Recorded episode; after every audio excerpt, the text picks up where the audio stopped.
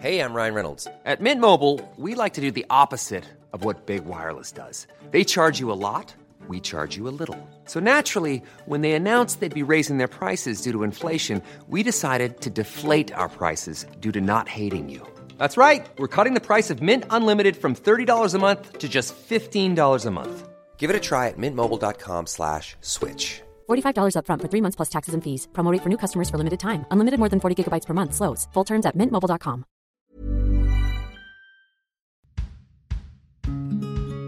Vous écoutez Tuto Conquérir le Monde, Déminage, épisode 21. Cette semaine, Tuto Conquérir le Monde s'associe à la première édition du concours Ton podcast pour l'égalité. Lancé par le centre Hubertine Auclair en collaboration avec ONU Femmes France, ce concours est à destination des 14-18 ans. L'objectif Leur faire prendre conscience des enjeux liés à l'égalité entre les femmes et les hommes à travers un concours de création ludique. La participation peut être individuelle ou collective, elle doit être validée avant le 1er juin, le podcast doit durer entre 3 et 8 minutes et il doit porter sur l'une de ces trois thématiques. Les droits des femmes dans le temps, la lutte contre le sexisme, les femmes, les hommes et le sport. Si vous avez des enfants de 14 à 18 ans ou que vous en avez dans votre entourage, n'hésitez pas à faire un tour sur les liens que je vous mets dans les notes du podcast pour retrouver toutes les informations relatives au concours Ton podcast pour l'égalité. Merci et sans plus attendre, place à Tuto Conquérir le Monde. Bonjour et bienvenue dans ce nouvel épisode de Déminage, Espoir et Déception. Si je vous dis, c'est bientôt la fin, on voit le bout du tunnel. Certaines personnes penseront au décompte mental qu'ils et elles se font dans l'attente du lundi 11 mai, date annoncée pour le début du déconfinement. D'autres, à l'inverse, se diront plutôt C'est parti pour durer ce bordel je ne vais pas commencer à me faire des illusions. Tout le monde aurait raison de penser comme il pense, et c'est ce que nous allons creuser dans notre épisode du jour, la gestion de l'attente entre espoir et déception. Globalement, pendant la traversée d'une période difficile, il y a deux grandes écoles de pensée, les optimistes et les pessimistes. Les optimistes nourrissent férocement l'espoir de jours meilleurs à venir et ils s'accrochent à cet espoir comme à une diligence lancée à balle sur les pistes du désert. Même si c'est l'enfer, là tout de suite, l'idée qui prévaut chez les optimistes est que cet enfer n'est que passager. La suite du voyage se passera mieux. Et même lorsque l'on tombe au fond du gouffre, les optimistes persistent. Eh bien, on ne peut pas tomber plus bas, c'est donc que ça ne peut qu'aller mieux à l'avenir. Touchant. Je me moque pas, je suis une éternelle optimiste. Le pire est un concept, la souffrance est passagère, Demain sera toujours meilleur, donc je ne suis jamais assommé par la violence du présent. Je traverse la vie protégée par une cloche inébranlable, l'espoir que demain, ça ira mieux, que l'année prochaine me sera plus favorable, que dans dix ans, je serai heureuse. Je crois à cet espoir comme d'autres croient en Dieu, c'est-à-dire que j'y trouve une force inépuisable, une foi aveugle mais solide en une idée qui ne me protège que tant que je l'épouse. Puisque le meilleur est toujours à venir, le pire toujours derrière moi. Pourtant je le sais en le disant que c'est complètement faux. Je ne maîtrise pas les éléments, ni même mes circonstances. Comment puis-je être à ce point arrogante à penser, à affirmer, à défendre que ça ira toujours mieux demain? Selon quelle autre promesse que celle que je me fais à moi-même et que je renouvelle chaque soir, chaque matin? Moi qui suis normalement plutôt rigoureuse, plutôt cartésienne, en matière d'optimisme, je deviens obstinée, hermétique à la contradiction. Je veux dire, il suffit de reprendre ma propre histoire pour constater que le pire n'a pas toujours été derrière moi. À mesure que j'avançais dans la vie, j'ai connu des obstacles plus difficiles à dépasser, des violences plus difficiles à encaisser que celles que j'avais vécues auparavant. Alors, pourquoi continuer à croire en une philosophie que la réalité invalide régulièrement? Mais parce que ça marche. Cette simple idée, défiant pourtant la réalité, me permet de continuer à tenir. Pas seulement à tenir, à vivre, à profiter. Avoir de l'espoir me permet de continuer à avoir de l'espoir. Un cercle vertueux d'auto-égarement en quelque sorte. Mais ça marche. Les pessimistes ont une stratégie différente. Nous ne contrôlons rien, le pire reste à venir, il ne faut pas compter sur une hypothétique bonne étoile pour nous tirer d'affaire. Nous sommes les seuls et uniques responsables de nos destins, et si, quand bien même, une puissance supérieure s'occupait de nous en écrire un, il ne faudrait pas compter sur sa bonté ni sur son intelligence. Si puissance supérieure il y a, alors nous sommes des pions, et nous ne méritons pas, individuellement, l'importance que nous pensons devoir nous accorder. Déprimant. Déprimant, mais les pessimistes, grâce à leur approche du monde, ont un bouclier efficace et précieux. Ils se prémunissent de la déception. C'est d'une logique imparable. Pas d'attente égale pas de déception. Si je ne m'attends pas à revoir mes amis à partir du 11 mai, je ne peux pas souffrir de déception lorsque, une fois le 11 mai venu, je me trouve dans l'incapacité d'organiser les retrouvailles fusionnelles dont je rêve depuis des semaines. C'est logique pour les adeptes du pessimisme, c'est à la limite de l'insupportable pour les adeptes de l'optimisme. Mais si l'on ne peut jamais nourrir l'espoir de la meilleure hypothèse, alors à quoi bon la vie À quoi bon la mort? Oui, les optimistes sont généralement de grandes drama queens, paradoxalement largement plus drama queens que les pessimistes. Qui, depuis que j'ai présenté ma vision du pessimisme, se disent bah, Je suis pas pessimiste, je suis juste réaliste. Oui, je sais, on le sait. La réalité est dure, elle est parfois cruelle, même si vous refusez d'y apposer une lecture morale ou simplement sensible. Je sais qu'apprécier la cruauté de la réalité, c'est un biais de mon optimisme. C'est comme si je disais que la réalité n'était pas juste alors qu'elle n'est ni juste ni injuste. La réalité est, tout simplement. C'est le regard, l'appréciation, le jugement que nous posons sur elle qui détermine la justice ou l'injustice. Je sais, je sais, mais j'ai besoin de croire que tout ira mieux demain. C'est ma manière de tenir à travers les épreuves. J'ai besoin de me convaincre que le pire est derrière moi parce que ça me donne la force d'affronter celui qui vient. Me dire que le pire est derrière, c'est une façon de me persuader que j'ai déjà le pouvoir, l'expérience, la force, la capacité de résoudre et de dépasser tout ce qui pourrait m'arriver demain. Je sais que ce n'est qu'une croyance, mais l'optimisme est une croyance qui me rend puissante. Elle me rend invincible, selon la lettre de ce proverbe. Tout ce qui ne nous tue pas nous rend plus forts. Donc si je suis toujours là, c'est que je suis forte de tout ce que j'ai déjà dépassé. Les pessimistes me fatiguent, car leur vision du monde est aux antipodes de la mienne. C'est comme tenter de faire face à un vent contraire. C'est épuisant. Épuisant, comme je sais que pour un pessimiste, c'est ma naïveté qui est épuisante. Je suis une incarnation du déni. Je m'expose volontairement à un très haut risque de déception. La déception, justement.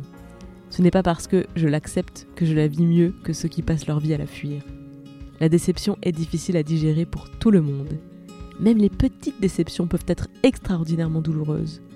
Tu te faisais tout un film de ta soirée, tu allais rentrer chez toi, te faire couler un bain chaud, lire un bon bouquin, et paf, panne d'eau chaude plus tu te réjouissais à l'idée de prendre ce bain chaud, et plus la déception est pointue. Pourtant c'est rien, c'est juste un bain, on s'en fout. Mais c'est comme marcher sur une pièce de Lego. On sous-estime le pouvoir de nuisance de ces petites choses, et on se fait surprendre par la charge de douleur qu'elles sont capables de nous envoyer. S'autoriser à espérer, c'est s'exposer à la déception. Et ce n'est pas un risque marginal, c'est littéralement un produit de l'espoir et de l'attente, parce que rien ne se déroule jamais comme prévu. Si tu peux accepter que tes attentes ne seront jamais réalisées à l'identique de tes espoirs, si tu sais te satisfaire de ce que tu as sans systématiquement te lamenter de ce que tu aurais voulu, alors la déception n'est plus cet horrible épouvantail aux espoirs. Elle ne te fait plus peur parce que tu as appris à la gérer. Tu sais au moins gérer les petites déceptions, c'est-à-dire que tu penses à ranger les pièces de Lego qui traînent sur la moquette, parce que tu sais à quel point ça fait mal lorsqu'on en marche dessus. Mais la vie n'est pas aussi facile à organiser qu'une boîte de Lego. L'attente, les espoirs et les déceptions sont des concepts hautement indéfinis. Il n'est pas possible de choisir son camp entre optimisme et pessimisme, comme on choisissait son équipe dans une partie de foot improvisée. Ce n'est pas un camp qu'on choisit, c'est un mécanisme de défense, de survie, de sécurité psychologique que l'on embrasse. Et parce que ce ne sont pas des camps, mais des philosophies, nous sommes libres d'en changer. Et nous sommes aussi libres de panacher ce qui nous intéresse et nous convient le mieux dans l'une et dans l'autre. Je prends aux pessimistes leur ancrage dans le réel. Fondamentalement, je ne sais pas de quoi demain sera fait, et je n'ai pas la prétention de pouvoir prédire l'avenir. Ça ira mieux est un pari dont je veux bien me convaincre, à condition d'avoir conscience que ce n'est rien d'autre qu'une conviction, pas un fait, pas une vérité, une conviction. Je garde des optimistes la force et la foi qu'ils accordent à leurs convictions. Si croire que ça ira toujours mieux demain me donne la sensation d'être invincible, je prends. Là, maintenant, tout de suite, dans le feu de l'action, la déception est une hypothèse future, alors que l'impuissance et le découragement sont des menaces présentes. Mon optimisme me donne les armes de les combattre maintenant. Mais ça, c'est ma cuisine, c'est mon équilibre, somme toute assez instable, parce qu'il ne m'empêche pas de marcher sur un Lego de temps en temps. Et je n'ai pas toujours été capable de trouver cet équilibre. J'ai beaucoup été une optimiste excessive. Oui, c'est assez étrange d'associer ces termes, comme si on pouvait être trop optimiste, trop positive, comme si c'était une tare. Pour les autres, pas vraiment. À part épuiser les pessimistes de mon entourage, qui me prenaient pour une folle ou une droguée, non, le vrai problème de cet excès, c'est surtout l'aveuglement qui en résultait. J'avais fini par croire en une sorte de destin, comme si la vie avait un plan pour moi, comme si une bonne étoile ou une force qui me dépasse veillait sur moi. Et cette pensée, dans mon cas, était dangereuse. Elle me déresponsabilisait. Elle m'ôtait la responsabilité de mes actions. Et c'est là où je voulais en venir. Oui, le monde est complexe. Oui, on a horreur du vide. Et oui, l'attente est insupportable. Donc on la compense comme on peut, et selon que notre vision du monde soit plutôt pessimiste ou plutôt optimiste, on gère la déception ou on se nourrit d'espoir. Un peu des deux si on y arrive. Chacun fait ce qu'il peut avec ses circonstances. Mais attention dans ce processus à ne pas abdiquer ton pouvoir et ta responsabilité. Ce n'est pas parce que ça ira toujours mieux demain que ça pourra aller mieux sans toi, sans ton impact, sans tes choix, sans tes actions, ce n'est pas non plus parce que tout est hors de contrôle que tu n'as aucun pouvoir sur toi et ton environnement. Que tu gères l'attente avec plus ou moins d'optimisme ou de pessimisme ne doit pas te priver de ton pouvoir d'agir. Si tu es plutôt pessimiste, si tu penses que le monde avance sans nous, malgré nous, dis-moi, qu'est-ce que tu perds à essayer de le changer? Si tu es plutôt optimiste, si tu penses que le monde changera avec ou sans nous, grâce ou malgré nous, dis-moi, Ai-je vraiment besoin de te rappeler au poids de chacun de nos actes? À notre pouvoir de toujours faire mieux que la veille? Voilà.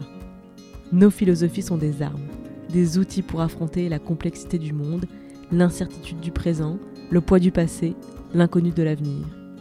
Mais ce ne sont pas des cages dans lesquelles on s'enferme, ce ne sont pas des dogmes qui nous dépossèdent de nos croyances. Ce sont des outils pour nous, pour nous aider. Parfois, j'ai besoin de croire que ça ira mieux demain. D'autres jours, je me rassure en me disant que quoi que je fasse, je ne peux pas empirer la situation. La Terre tourne sans moi, je suis insignifiante, alors je tente ce que je peux, comme je peux. Au pire, ça ne changera rien. Au mieux, ça me rendra un peu d'espoir, en attendant demain. C'était Déminage, merci de m'avoir écouté jusqu'au bout. Rendez-vous dès demain pour un nouvel épisode d'Activiste et mercredi dans les travaux pratiques.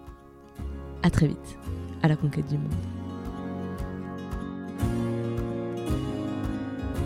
Déminage est une émission d'introspection et d'empouvoirment entièrement réalisée par moi-même. Je suis Clémence Bodoc, rédactrice en chef des podcasts Tuto Conquérir le Monde. Vous pouvez retrouver toutes les émissions sur le flux Tuto Conquérir le Monde, sur Activiste et sur Les Impertinentes.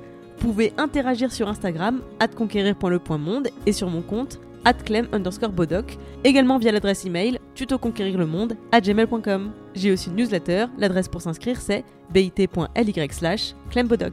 Je me finance entièrement grâce à la publicité et à vos dons sur Patreon, c'est www.patreon.com slash clembodoc. Tous les liens seront bien sûr dans les notes du podcast. Moins cher et tout aussi précieux que l'argent, vous pouvez m'aider à faire connaître mes émissions en allant mettre 5 étoiles sur iTunes et un commentaire positif. Merci pour votre écoute, merci pour les étoiles, merci pour les messages et à la semaine prochaine.